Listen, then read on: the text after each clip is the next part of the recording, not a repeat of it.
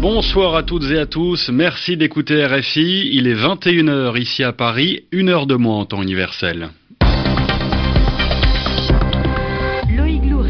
Et tout de suite, c'est le journal en français facile que je vous présente aux côtés de Sylvie Berruet. Bonsoir Sylvie. Bonsoir Loïc, bonsoir à tous. Et dans ce journal, on évoquera le débat d'une partie de la gauche ce soir en France. Les sept candidats de la primaire du Parti socialiste élargi se retrouvent pour défendre leurs idées. François Hollande défend lui sa grande conférence sur le Proche-Orient. Elle a lieu dimanche. Le président a reconnu que seules des négociations entre Israéliens et Palestiniens permettraient d'aboutir à la paix. Et puis le tueur norvégien Anders Bering Breivik est à nouveau devant la justice.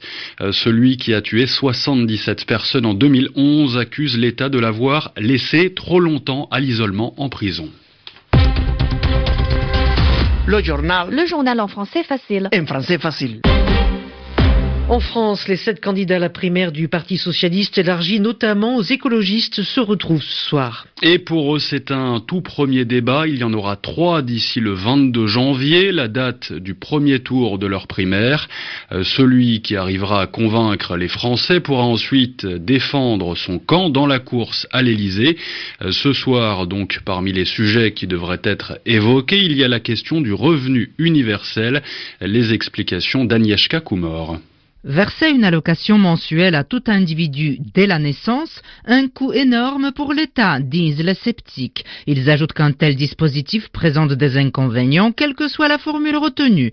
Philippe Martin, professeur d'économie à Sciences Po. Soit on le fait bas à un niveau de 450 euros et ça augmente très fortement la pauvreté, soit on le fait à un niveau élevé autour de 750, 800 euros, hein, c'est la proposition de Mono Hamon, mais là on a une telle augmentation des impôts qu'en effet je pense que ce serait pas une bonne chose pour l'économie. Pour ces défenseurs, le revenu universel aide les chômeurs à retrouver un travail. Quand vous êtes sans emploi et que vous reprenez un emploi avec le revenu universel, vous n'êtes pas taxé immédiatement parce que vous avez une diminution des prestations sociales. Donc de ce point de vue, le revenu universel, ça permet en effet une meilleure incitation à reprendre un emploi, mais il y a d'autres manières de le faire. Rehausser la prime d'activité, c'est un peu la même chose. Fixé à un niveau modeste jusqu'à l'adolescence, le revenu universel pourrait augmenter avec l'âge, suggère la Fondation Jean Jaurès. Le dispositif qu'elle préconise coûterait près de 600 milliards d'euros, soit 26% du PIB. Allocation justifiée par le simple fait d'exister ou prime à l'oisiveté. Le débat sur le revenu universel est loin d'être refermé.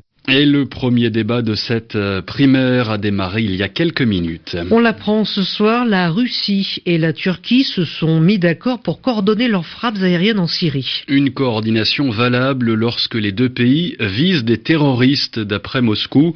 Euh, la Turquie et la Russie, on le rappelle, sont à l'origine du cessez-le-feu qui est censé être en vigueur depuis décembre.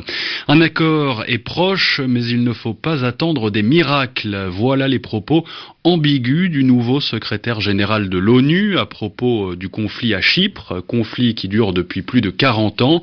Actuellement, une conférence se tient à Genève sur cette question. L'île de Méditerranée est partagée en deux entre les communautés turques et grecques. Et à la une ce soir également, la polémique sur les fameux documents compromettants pour Donald Trump. Hier, le prochain président américain a exprimé sa colère. Ces documents sont faux, affirme-t-il. Euh, ces informations informations euh, autour de ses relations avec la Russie se trouvent dans un rapport écrit par un ex-agent britannique. Euh, celui-ci, à cause de cette polémique, a préféré quitter son domicile par peur des représailles. À Londres, la correspondance de Muriel Delcroix. Identifié par la presse, Christopher Steele est un ancien officier du MI6, les services de renseignement extérieur britanniques, qui était en poste à Moscou durant les années 90 et a gardé de nombreux contacts là-bas. Âgé de 52 ans, il a désormais quitté le MI6 et dirige actuellement une agence de renseignement privé appelée Orbis, fondée à Londres en 2009 par d'anciens agents secrets. Christopher Steele bénéficie d'une très bonne réputation au sein des services de renseignement britanniques. Selon plusieurs journaux, il a quitté précipitamment sa maison dans le Surrey mercredi matin et choisit de disparaître, disons à un proche, craindre pour sa vie et la sécurité de sa famille. Les médias affirment aussi que le mémo compromettant pour le futur président américain a été initialement commandé par des républicains opposés à Donald Trump durant la primaire républicaine. Après sa désignation, le rapport a été récupéré par un partisan anonyme du Parti démocrate qui aurait remis le dossier au FBI contre l'avis de la société Orbis. La presse britannique a avoué être au courant depuis plusieurs mois de l'existence de ce dossier, mais a choisi de ne pas publier des informations qui restent actuellement invérifiables. Muriel Delcroix, Londres, RFI. Et aux États-Unis, cette nouvelle devrait faire les affaires de Donald Trump, le prochain président américain. L'entreprise Amazon, en effet, veut créer plus de 100 000 emplois sur le sol américain au cours des 18 prochains mois. On ne sait pas si ces créations d'emplois ont été décidées après une rencontre avec Donald Trump. Et puis, toujours euh, outre-Atlantique, le constructeur automobile Fiat Chrysler est visé par les autorités. Comme Volkswagen, le groupe italien et américain aurait truqué certains de ses moteurs diesel. Euh, Fiat Chrysler dément formellement cette information. Euh, le titre a malgré tout perdu plus de 15% à la bourse de Milan en Italie. Les journaux en français facile. RFI 21h6 minutes à Paris où se tiendra dimanche une grande conférence sur le Proche-Orient. Et François Hollande en a beaucoup parlé ce matin en présentant ses vœux au corps diplomatique français. Lors de cette intervention, le président a également évoqué la guerre qui dure depuis cinq ans en Syrie. Muriel Paradon était présente. La tragédie syrienne qui dure depuis près de six ans est un échec moral et politique de la communauté internationale. Déclaration de François Hollande qui fait le bilan devant les diplomates et déplore l'absence d'intervention militaire en 2013, un tournant selon lui. Il avait été démontré que des armes chimiques avaient été utilisées par le régime.